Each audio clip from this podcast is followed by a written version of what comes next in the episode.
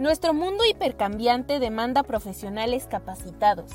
¿Estás preparado para impulsar tu carrera profesional? Encarar la corrupción requerirá la adopción de un mecanismo integral de prevención desde diversos frentes para generar un ambiente organizacional próspero y eficaz. Bienvenido a la iniciativa Días de Inspiración. Fraude al desnudo con Marta Cadavid. Emisiones semanales, conductores expertos, transmisiones en vivo en nuestras redes sociales, YouTube, LinkedIn, Facebook, Instagram y Spotify. Invitados internacionales cada semana. ¿Estás preparado para un nuevo desafío? Hola, espero que se encuentren muy bien. Soy Marta Cadavid para las personas que se conectan por primera vez a Fraude del Desnudo, un programa creado para hablar acerca de diferentes riesgos como fraude, corrupción, y lavado de dinero y delitos precedentes del mismo lavado de dinero. Hoy vamos a hablar de un tema súper interesante que quiero compartir, el cual pues eh, fue eh, compartido también en LinkedIn por uno de nuestros colegas en Estados Unidos, eh, Jonathan Marks, em, y es acerca del crimen de cuello blanco, crimen corporativo y los aspectos de compliance. La semana pasada, uno de los eh, fiscales eh, generales acá en Estados Unidos, Lisa Mónaco, anunció unos cambios significativos o unas actualizaciones muy importantes para el Departamento de Justicia eh, que están relacionados con las políticas criminales a nivel corporativo. Esto es muy importante y ustedes estarán preguntando, pero ¿por qué estamos trayendo cosas de Estados Unidos a Latinoamérica? Y es una, por una simple razón. Muchas de las políticas que nosotros tenemos e incluso muchas de las eh, leyes que nosotros tenemos en Latinoamérica se derivan de aspectos que ya se han desarrollado en Estados Unidos y en Reino Unido. Entonces, eh, a la larga, eh, pues estos dos países con otros como que ya pertenecen pues al G7 y han avanzado muchísimo en estas normativas, pues nos invitan a incorporar estas mismas políticas porque pues tenemos que estar alineados. Yo siempre he hablado de este tema como estar, como vivir en el mejor barrio. Cuando vivimos en el mejor barrio, pues tenemos que mantener las calles limpias, pintar las casas cada año, mantener el jardín bonito, precisamente para que todos pues se vean muy bien. Y si hay alguien que de pronto no puede hacerlo o no tiene el dinero o no quiere, pues a esa persona de alguna manera le ayudan. Igualmente pasa a nivel global. Cuando estas políticas salen, estas recomendaciones pues se anuncian, eh, yo pienso que la mejor práctica es que nosotros nos vamos adaptando a ellas. Em, el documento es bastante extenso, pero eh, Jonathan hizo un resumen que a mí me parece súper interesante y que de hecho en muchas corporaciones latinoamericanas ya lo estamos haciendo. Em, por ejemplo, de esos factores importantes eh, que habla este documento es la responsabilidad individual y corporativa. Eh, yo eh, me acuerdo mucho eh, de este caso cuando Julián Ríos, mi colega, siempre habla de la responsabilidad de los papás con respecto a los hijos menores de edad. Y es que cuando el hijo menor de edad pues comete una conducta antiética o tal vez criminal, pues el gobierno siempre o la justicia llama también al papá y le dice, venga papá y mamá, venga conversemos porque su hijo menor de edad pues me está metido en un problema.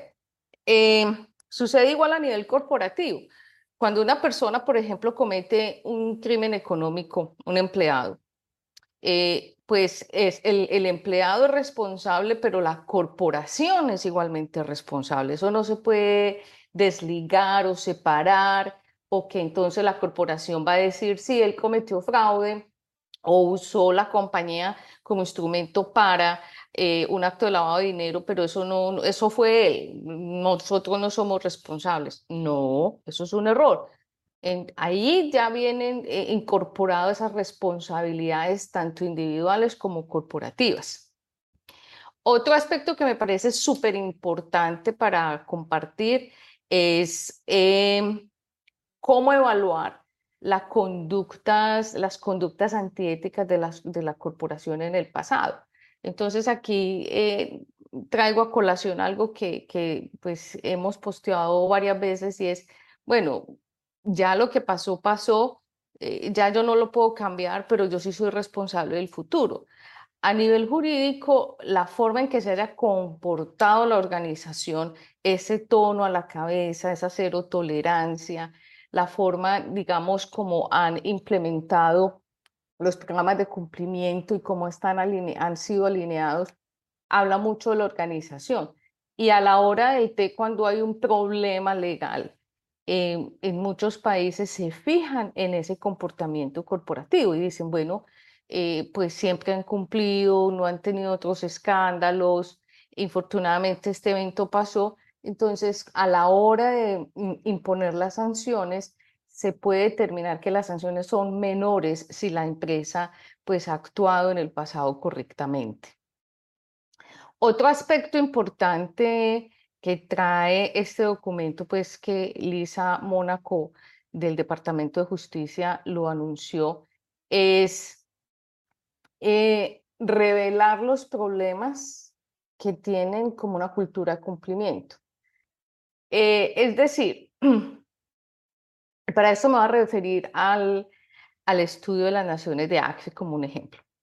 Eh, generalmente las empresas no hablan de sus problemas. sabemos que el 5% de los ingresos se calcula se pierden por culpa de fraudes. A la hora del té, cuando uno mira el reporte de las naciones, son, son más o menos 2.500, 2.800, tal vez 3.000, no, yo no creo que sea más, investigadores que cuentan cómo han desarrollado sus casos y qué ha pasado. Pero una de las cifras alarmantes es que solo el 38% de las compañías revelan lo que les pasó.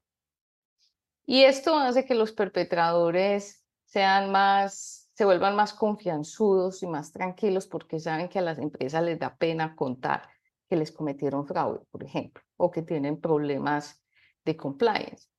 Entonces, acá invitan eh, a que voluntariamente las organizaciones cuenten esos problemas a las autoridades y lo hagan como en pro de una cultura corporativa más saludable, más abierta. Eh, hablan acerca del monitoreo, algo que a mí me parece sensacional. Eh, y lo he hablado abiertamente. Si bien es cierto, los eh, canales de denuncias son mm, lo que más está utilizando la gente ahora. No necesariamente es el mejor mecanismo para descubrir fraudes. Y voy a poner un ejemplo claro. A mí no me parece como que yo mm, invierto una cantidad de dinero X, a veces mucho, a veces poquito, depende, eh, en un canal de denuncias, una línea ética, y me siente a esperar que el valiente, y como lo llamamos en Latinoamérica, el sapo valiente, ah, me venga a contar los problemas. Cuando yo en las compañías tengo todo el control de la data estructurada y no estructurada para encontrar los comportamientos deshonestos. Y aquí habla precisamente de eso, es monitoreo. Es cómo implementar un monitoreo que ayude a, eh, digamos, a, a, lograr esas expectativas que tiene eh, compliance. Y especialmente las expectativas acerca del uso correcto de los dispositivos eh, de las organizaciones, de los dispositivos electrónicos como los computadores, las tabletas, los teléfonos celulares. Entonces es súper importante porque aquí demuestra que lo que nosotros hemos estado haciendo en No Fraud con The Fraud Explorer está plenamente alineado con esta lectura con este, este anuncio del Departamento de Justicia. Y también hacen énfasis en la compensación de las pérdidas, porque si bien es cierto, pues cuando se comete un fraude o un delito económico en una organización hay unas pérdidas, cómo recuperar esas pérdidas em, y no esperar eh, o anticiparse a esa recuperación o anticiparse a los temas de prevención y detección para que esas pérdidas pues no sean tan, tan altas, que a veces pues sí, sí, sí las cifras son escandalosas. Eh, ya para como resumir esta parte, eh, hay tres aspectos muy importantes de este documento y es, y el, primero es invertir en, en todo el tema de compliance y la creación de cultura o mejorar la cultura corporativa. Y aquí tenemos que entender algo muy importante y es, una cosa es compliance y otra cosa la parte ética. Todo el tema de cumplimiento o compliance está derivado de comulgar con la norma, cómo estar alineados con la norma. Esto significa que va muy distante del tema ético, porque el cumplimiento es lo que yo tengo que hacer para estar alineado con mis reguladores, con la ley, con la norma, mientras que el tema ético está alineado es con los valores, la moral, los comportamientos y es el deber ser. Entonces, cuando ya nosotros combinamos esas dos cosas, que hay como hay una intersección, ya lo llamamos la parte cultural, eso es lo que llamamos ya la cultura ética y cumplimiento. Entonces, lo que nos habla este documento de Lisa Mónaco es hay que invertir en esa parte. Hay que unir esas dos esferas, esos dos universos y ponerlos a hablar. Porque cuando no están asociados, cuando no hay un link, cuando no hay un punto de intersección, lo que sucede es que la gente cumple por cumplir, no lo hace a cabalidad, cometen muchos errores y la compañía a nivel de valores, ética y morales difusa. Entonces hay que unir esas dos esferas y poner y alinearlos. Em, el otro punto eh, es cuando pase algo trágico en la organización, un fraude, un acto antiético, lo que sea, eh, inmediatamente hay que direccionarlo, hay que tratarlo, hay que ir a las autoridades. Con esto es no dejarlo pasar, no ser alcahuetas, no pensar que porque eso está sucediendo en la compañía, eso va a pasar en otras compañías. No pensar que lo llamamos un delito de paisaje, entonces eso no importa. O porque es una famosa mala práctica, pues eso hay que dejarlo ahí. No, debe existir una, digamos, un procedimiento o debe existir esa cultura de que tan pronto pase algo que está contra la ética, los valores, la moral, o es algo relacionado al cumplimiento, a comulgar con la norma, se tiene que direccionar inmediatamente. Y eh, por último, pues tener todos los elementos materiales posibles para eh, poder, eh, en caso de que haya una conducta criminal, poder pues acudir a las autoridades. Y a esto también voy a referirme un poquito, voy a hacerle un zoom porque muchas veces cuando eh, las compañías adolecen de procesos eh, de auditoría forense o, o, eh, digital forensics no saben cómo recoger elementos materiales probatorios, pues a la hora de acudir a la justicia para pedir ayuda, no hay cómo recoger esa información. Entonces, sin esa información, pues no hay evidencia física y mucho menos un juez la va a determinar como prueba. Es decir, no se puede, sabemos que ocurrió el problema, pero no hay cómo sustentarlo. Entonces, también aquí ya nos hacen referencia, es cómo podemos nosotros mejorar o eh, invertir en procesos de auditoría eh, forense, eh, o mejorar los procesos de auditoría interna para poder recoger elementos materiales probatorios y así pues eh, poder demostrar la culpabilidad individual, es decir, que un empleado pues usó la compañía para un acto eh, criminal, una conducta antiética. cierro con algo muy importante que dice Jonathan, estoy totalmente de acuerdo y, alineada, y es, Recordemos que el riesgo es el que direcciona eh, todo el, programa de cumplimiento y no al revés. Y esto significa que cada organización tiene un ADN diferente, es un universo diferente. Eh, no es lo mismo, así, así hayan dos personas vendiendo camisetas blancas para bebés en, en el mismo bloque, en la misma cuadra. El mero hecho de que sean dos personas diferentes significa que tienen un riesgo diferente porque cada empresario piensa distinto acerca de su organización. Entonces, el riesgo es el que direcciona los programas de cumplimiento. Si nosotros fallamos, eh, entendiendo los riesgos, si fallamos entendiendo la naturaleza de esos riesgos, el escenario de esos riesgos, pues nosotros vamos a poner, a dejar la, compañía en una mala posición. Eh, y de hecho los perpetradores y depredadores lo van a saber y van a tomar ventaja de esta situación. Entonces, mm, con este eh, resumen de este documento que a mí me parece súper importante, yo pienso que ahí podemos rescatar todo lo que eh, ya hemos hablado y empezar como a, si no lo tenemos aún, pues eh, cómo podemos mejorar dentro de la organización para incorporar estas partes, estos aspectos que hablamos en el día de hoy y si ya tenemos parte de ellos, pues también cómo los podemos mejorar, los podemos optimizar.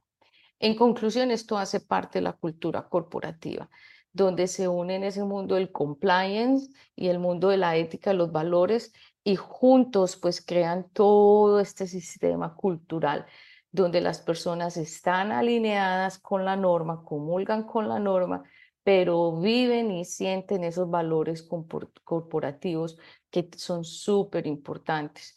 Recordemos que es mejor tener personas que estén alineadas a la ética, a los valores, a la moral, a los objetivos, a los comportamientos de la organización y enseñarles o entrenarlos en la parte técnica, porque si lo hacemos al revés, muchas veces lo que estamos atrayendo es el talento perfecto de un perpetrador o un depredador para atacar las organizaciones.